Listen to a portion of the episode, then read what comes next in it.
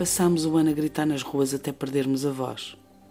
Em Hong Kong, no Chile, na Bolívia, na Venezuela, na Colômbia, no Brasil, em França, na Catalunha, no Líbano, no Irão, no Iraque e agora na Índia.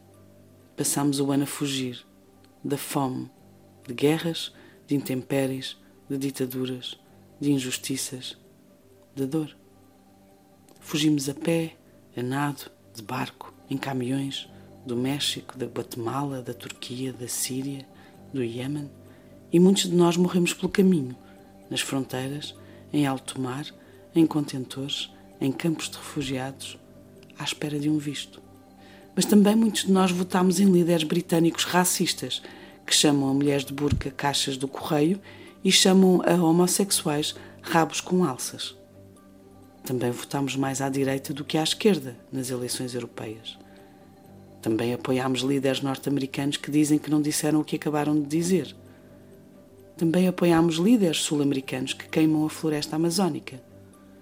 Vendemos a alma ao diabo por meio tostão, ganhámos novos partidos políticos por tuta e meia.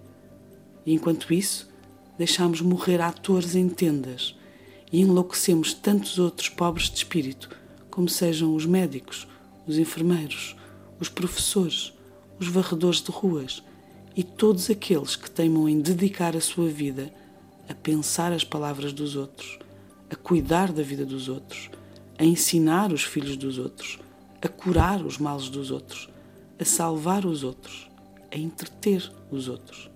É por isso que hoje, quase sem voz, termino o ano na vossa companhia, propondo um juramento coletivo de Hipócrates por Apolo Médico, por Ígia, por Panaceia e por todos os deuses e deusas. Aconteça o que acontecer daqui para a frente, ninguém larga a mão de ninguém. Aguardaremos juntos que o elevador de 2020 abra as suas portas para cumprirmos a nossa primeira promessa. Ou entramos todos, ou não entra ninguém, porque o ano termina uma terça, exatamente quando a semana começa de vez Desejo a todos que as musas estejam convosco nesta quadra festiva e que vos acompanhem no desejo de cada passa, no brinde de cada copo de espumante e no beijo de cada enamorado. Um grande bem-aja.